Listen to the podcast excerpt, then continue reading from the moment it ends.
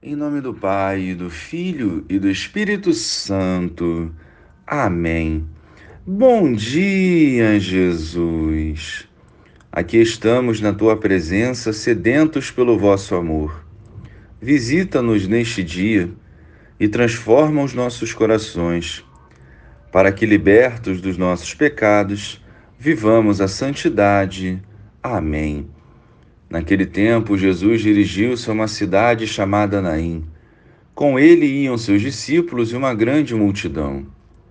Quando chegou à porta da cidade, eis que levavam um defunto, filho único, e sua mãe era viúva. Grande multidão da cidade a acompanhava. Ao vê-la, o Senhor sentiu compaixão para com ela e lhe disse: Não chores. Aproximou-se, tocou o caixão, e os que carregavam pararam. Então Jesus disse: Jovem, eu te ordeno, levanta-te. O que estava morto sentou-se e começou a falar. E Jesus o entregou à sua mãe. Todos ficaram com muito medo e glorificavam a Deus, dizendo: Um grande profeta apareceu entre nós, e Deus veio visitar o seu povo. E a notícia do fato espalhou-se pela Judéia inteira e por toda a redondeza.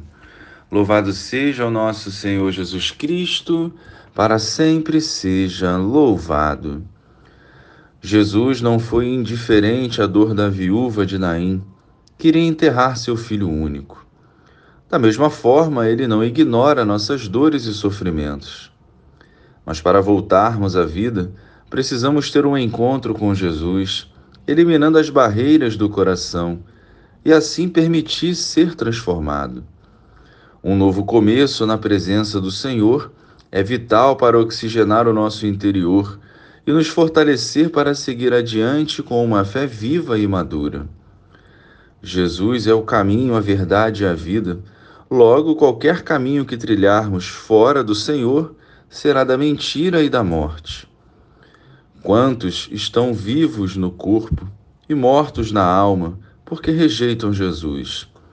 A fé na ressurreição nos conforta perante aqueles que partiram mas enquanto estivermos vivos, devemos imitar Jesus e ser fonte de vida para o próximo. Quem via os santos enxergavam Jesus. A nossa sociedade precisa de mais santos e um deles pode ser você. Glória ao Pai, ao Filho e ao Espírito Santo, como era no princípio, agora e sempre. Amém.